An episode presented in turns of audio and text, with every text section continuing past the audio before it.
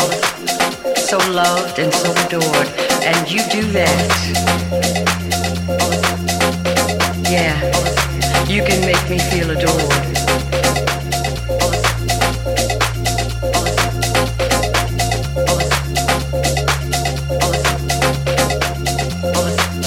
You always find some little way to let me know I got no reason to worry.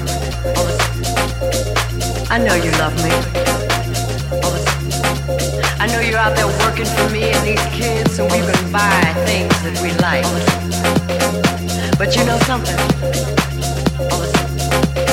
Those things are nice, baby, but if you really want to know what I need, I need you.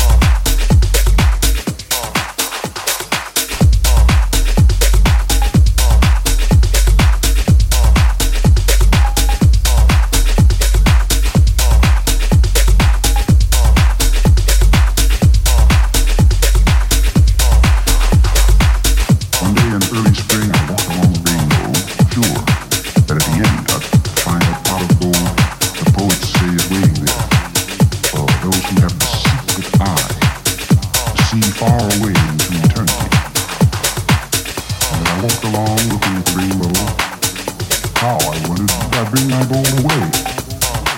Would I stay and live among the lovely colors shining down resting to eternity?